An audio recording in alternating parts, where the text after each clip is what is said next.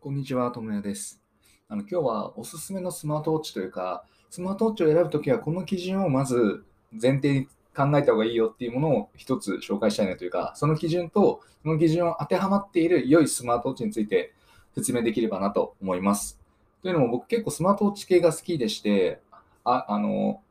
Apple Watch だったりとか、あとはその無名のスマートウォッチまで結構いろいろ使ってきたんですよね。いろいろ使ってきて、2年くらい前までは Apple Watch をずっと使ってたんですよ。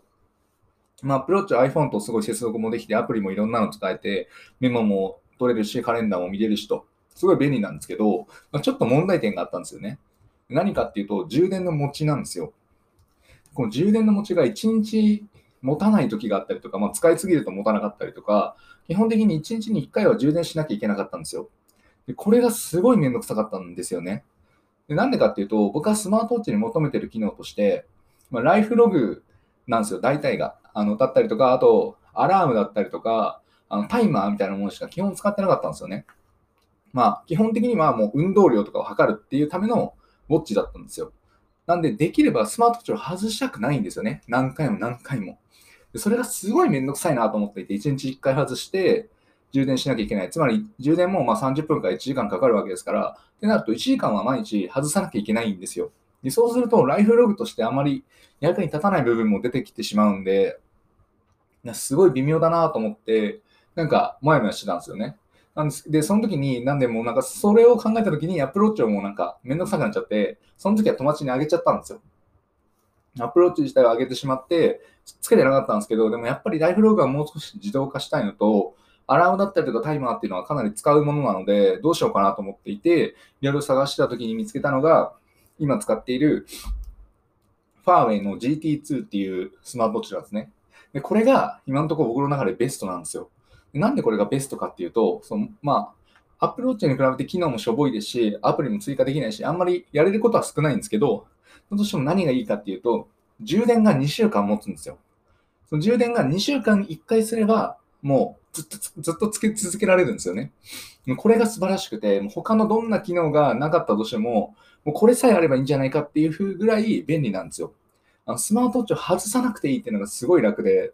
で2週間に1回なんで、まあ、1ヶ月に2回ですからね、つまり。1年間だったら24回とか、まあ、多分結構使う人で、まあ、30回くらいでしか充電しないんですよ、1年間に。で、Apple Watch だったら365回はしなきゃいけないわけですよ、最低でも。って考えると全然レベルが違いますよね。で、ずっとつけてられるし、で、機能としても別にライフログはあるんですよ。で、その最低限の機能はあるというか、スマートウォッチで求められてる機能、もちろん、タイマーだったりアラームも全然ありますし、電話も出ようと思えば出れるみたいな感じなんですよね。なんで、すごい、別に問題はない。あの、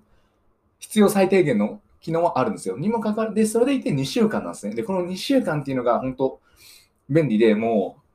お風呂に入っていようと寝ようと僕は基本的にずっとつけてるんで、取らないんですよ。っていうふうに考えたときにめっちゃ便利なんですよね。こうすると、そのライフログとしての機能もできますし、アラームとかも問題なく使えるんですよ。っていう意味ですごい良くて、個人的にめっちゃおすすめしてるんですよね。なんで、そのスマートウォッチをつけたいとか、つけてて、アップローチをつけてたりとかして、その充電の持ちにすごい困ってる人は、まあ、一回このまあ GT2 じゃなくてもいいと思うんですけど、ファーウェイ系のスマートウォッチ最近新しいのも出てていいんですけど、まあ、安くて2週間も2万円くらい、2万円くらいかな。なんで今安いんで、それでいて2週間持つ。で、かつ、まあ、機能としても問題ないっていう意味ですごくいいので、まあ、ぜひ参考にしてみてもらえればいいんじゃないかなと思うので、おすすめですね。やっぱずっとつけ続けられるっていうのはかなりの強みというか、他に何か弱みがあっても、それを超えるソリューションになるんだなっていうことが多分わかるんじゃないかなと思うので、ぜひ、そのスマートウォッチ選びに迷ったら、候補の一つにしていただければいいんじゃないかなと思います。